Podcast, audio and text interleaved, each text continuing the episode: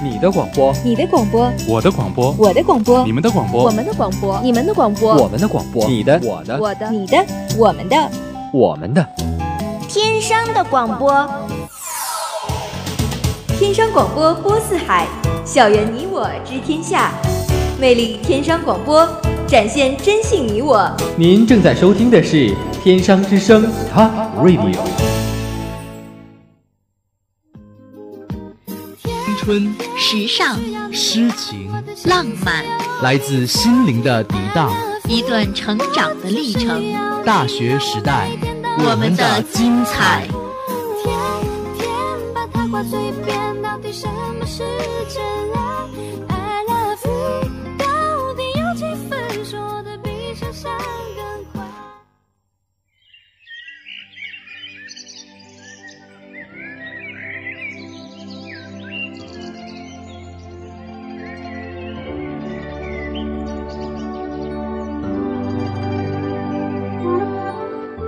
自由的色彩很诱惑，流浪的基调很悲情，放任性情，放任思绪，流浪彼端，宠爱一段属于我们自己的春华秋实。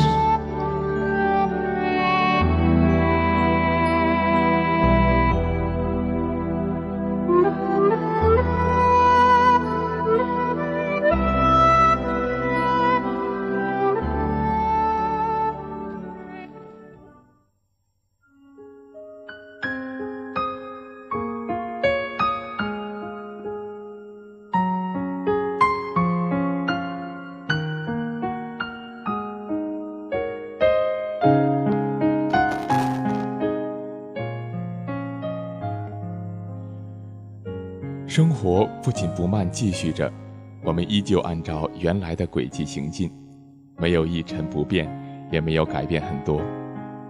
有的事情见多了，所以我们习惯于热心帮忙或者冷眼旁观；有的事情经历多了，所以我们会得心应手，或者越来越偏离实际。在脑海中验算过无数次的人生公式。始终不能得出一个定值来规范接下来的人生，于是盲目挤上那条万人的独木桥，在迷茫中跌跌撞撞。大家好，周一下午的大学时代与您准时相约，我是郑恒。大家好，我是林涵。身边的人总有很多种存在状态，有的人依旧学霸养成中，早起早睡的生活节奏从未打乱过。有的人依旧常住被窝里，二十四个小时都在昏昏欲睡；有的人刚刚结束了一段无法将就的感情，慢慢去适应一个人的生活；有的人已经和过去潇洒地告一声再见，微笑迎接明天的旅途。我们似乎已经早早习惯每一种生活方式，也不时在这多种状态中转换自如。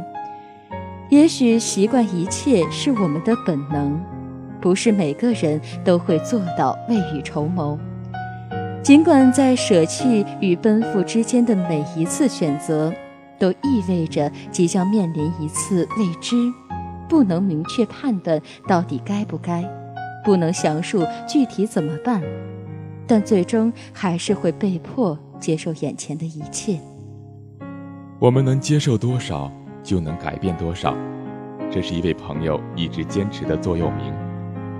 我愿将它留给自己，也送给每一个人。你的过去也许拥有光芒万丈，所以从未想象过一无所有时会怎样的心灰意冷，甚至绝望至极。你的世界也许曾经是和另一个人共同撑起的。你们会用空出的另一只手，彼此紧紧牵绊，一路欢声笑语。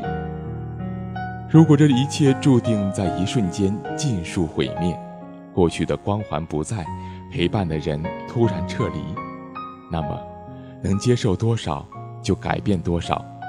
习惯一切是我们的本能，改变一切是我们生活的意义。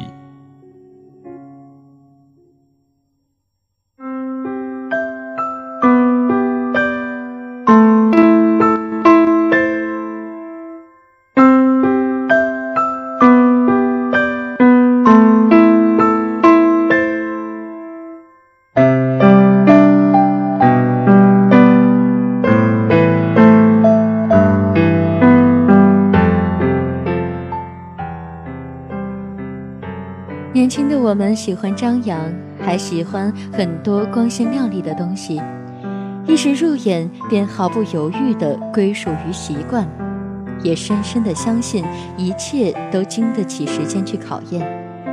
最近因为一部热捧的《琅琊榜》，朋友圈里几乎被“谦谦公子”“温润如玉”之类的话所刷屏。喜欢胡歌，自然成为了近期生活中的一部分。这时俨然已经忘记了前段时间为子画和小谷的生死虐恋而疯狂痴迷过。随着《秦时明月》的开播，我们对胡歌的热度又会渐渐淹没在迷恋秦风的狂潮中。潮流注定只是一股风，刮过仅留下一丝浅痕，又会被重新吹散。我们喜欢的那些明星，在自己的领域里的确很优秀。若剥夺了虚幻的光环，真正令人欣赏的还是他们的实力。身边的每个人都追求优秀，虽然真正优秀的人寥寥无几。我们面对成功的人时，提问最多的肯定是：你为何如此成功？其实对于他们而言，优秀是一种自始至终的习惯。一种叫做信念的习惯。信念是所有奇迹的萌发点，是在感觉坚持不了时的一句“我能挺过去”。我们感觉自己极度无可奈何的时候，可能会流泪，然后继续深陷无可奈何的悲哀之中。而十六世纪的日本画家雪舟，却将泪水画成一幅画，在泪水中发掘学问，因为他相信。无物不成画。当我们每个人将优秀看成一种习惯时，成功的不再永远是别人。最近，我选择以一个记录者的身份存在于别人的生活里，记录成为自己的主流业余工作。电脑常保持开机状态，随身携带记事本和笔。遇到能动情的一幕，那第一时间便会用文字润色成温情的生活小故事，以至于朋友们说我已中已经陷入了一种魔怔的境地。虽然自己知道这一切的开始只是为了刻意去戒掉另一种近乎毒药的依赖，从刻意过渡到自然，现在已经培养成了一种习惯，一种我想一直延续下去的习惯。今天整理时发现，仅仅一周的时间内记录的实际收获颇多。原来那种因为惧怕而不适应未来的心理，好像从来都没有出现过。因为某一个习惯，我们才可以发现，爱可以是一种无声的许诺，生活可以因一个人而温情。身边的朋友一次突然谈及到。老去时，葬礼上最想听到的话是什么？一位朋友这样说，他想听到的一句话是“很高兴认识你”。而另一位朋友说，他最想听到的是“你看，那个人还在动”。在记录时，我没有说自己最想听到什么，因为那一刻的我，只想在未来做一个实现他们愿望的人。如果此生有机会，能送你最后一程，那么我一定会对你说：“朋友，很高兴认识你，我真的希望你在动。”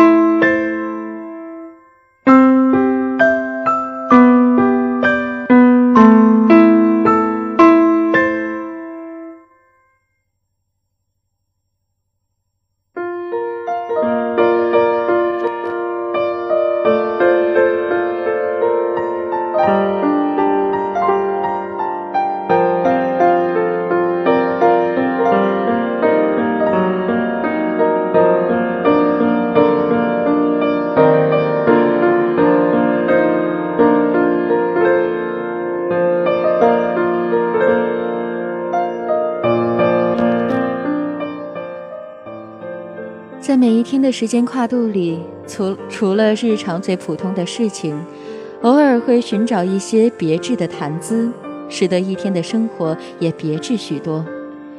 我们不断寻寻觅觅，也许本来不是想找什么热闹，而是想找一处空旷、一个可供心灵休息片刻的地方。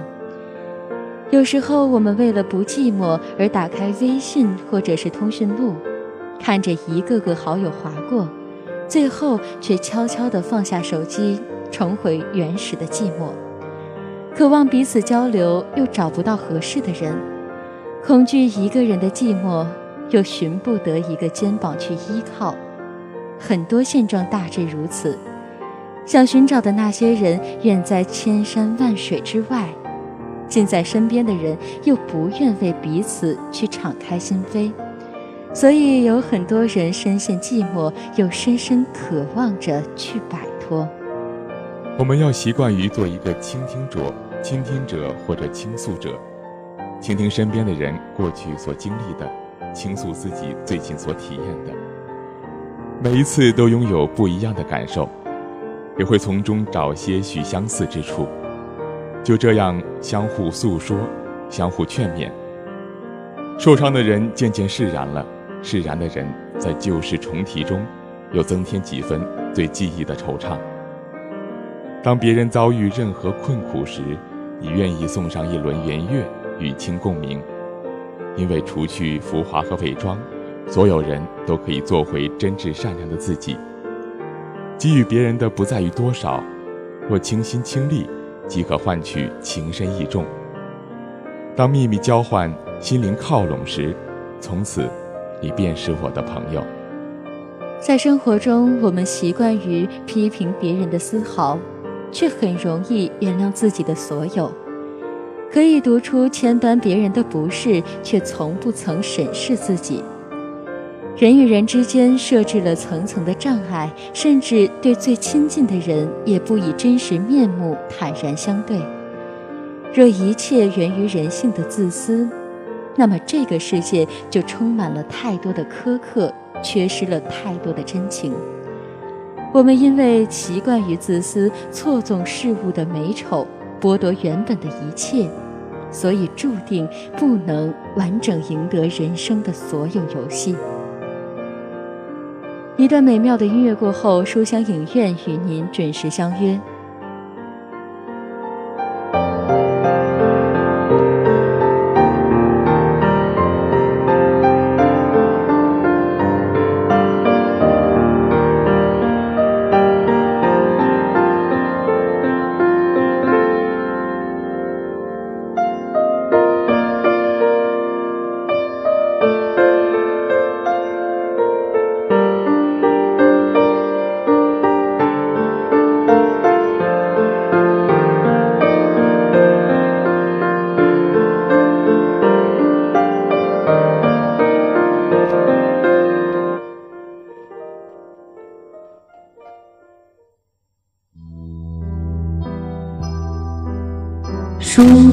可以很优雅，可以很简单；电影可以很跌宕，可以很平缓。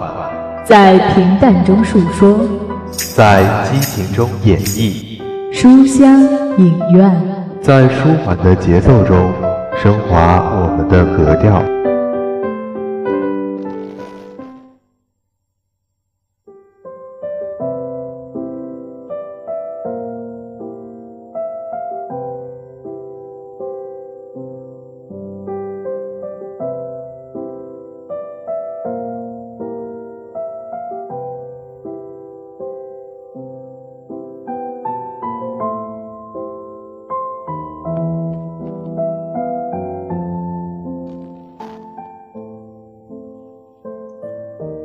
一段美妙的音乐过后，欢迎回到大学时代，我依旧是你们的老朋友郑恒。相比于网络上的快速阅读方式，我更喜欢纸质版的一本书拿在手里，那种踏实心安的感觉比任何时候都清晰。网络是一个热闹的地方，也有为数不多的安静角落。我喜欢的一些文章也在这个安静的角落里静静躺着。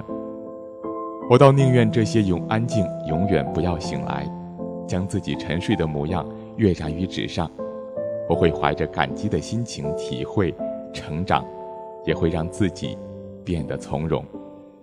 我知道自己总有浮躁的时候，也知道很多人都有不安和难以理解的时候，所以我们总要让自己静下来，安心的看一本洗涤灵魂的作品。周国平的很多文章和文字广为流传，但是说起那些美好的句子，却鲜有人知道是谁写的。于是，在这一年，他选择出版一本叫做《愿生命从容》的散文集。书中几乎囊括了所有我所经历过的感情，也解决了我不少难以割舍的困惑，还有伴随了多年的爱恋和苦恼。人年轻的时候什么都想要，能得到的却很有限，于是内心焦躁，行动忙乱。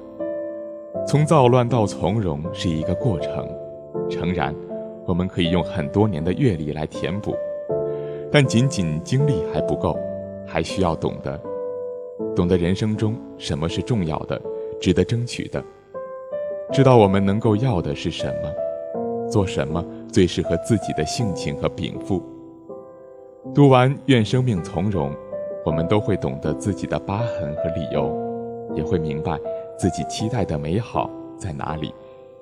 这本书总共分为八集，囊括了人生观、价值观、孤独与安静、爱情与婚姻、孩子与教育、怀念友人、阅读感谢以及心灵家园八个方面的内容。所有的文字都离不开性情的美好。愿生命从容也是在周国平所有的散文集里唯一采用全彩印刷的书。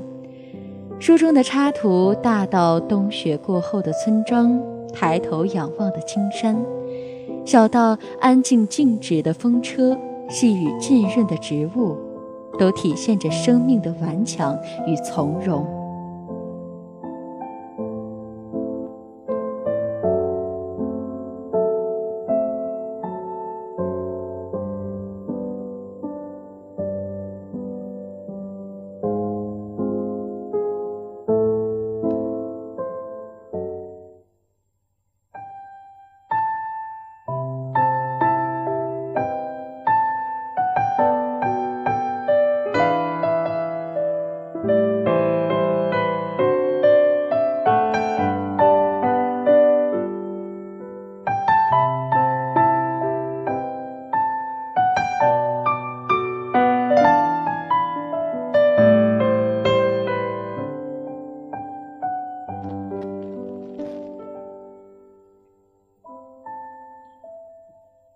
书中是这样描写童心的：成熟了却不世故，依然一颗童心；成功了却不虚荣，依然一颗平常心。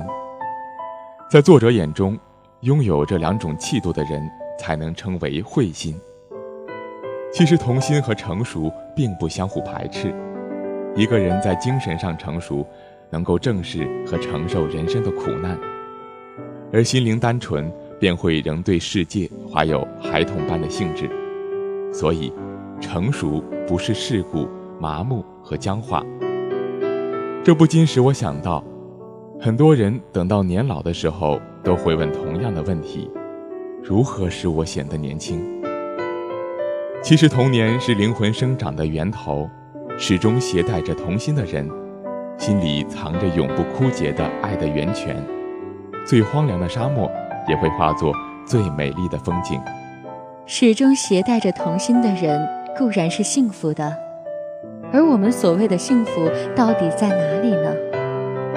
其实，幸福喜欢捉迷藏。从前，我们可能觉得幸福藏在未来，引诱我们前去寻找。曾几何时，忽然发现，我们已经错过它。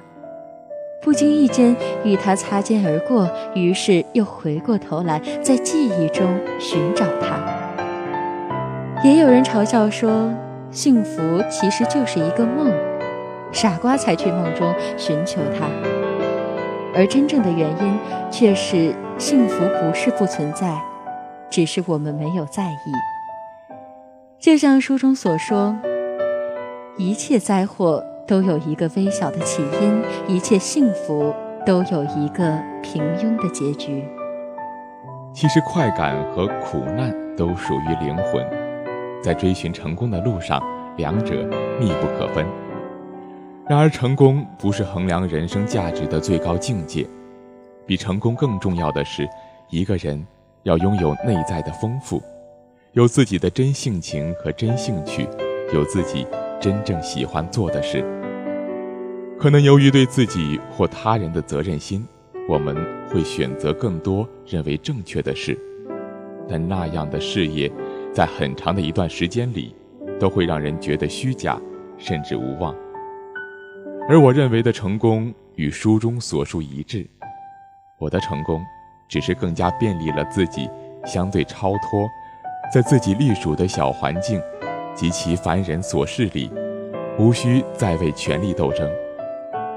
而那些事情，人们。愿意给我的，我便欣然接受；不愿给的，我便也无所谓了。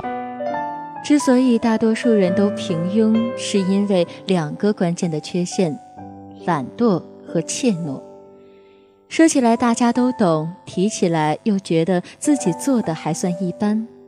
其实我们只是随着平庸的潮流随波逐流，用自己的眼睛看，便觉得一切都是如此。我们都一样，只有当别人拿着奖杯在我面前炫耀时，有人站在高台，而我却在鼓掌时，才会恍然大悟。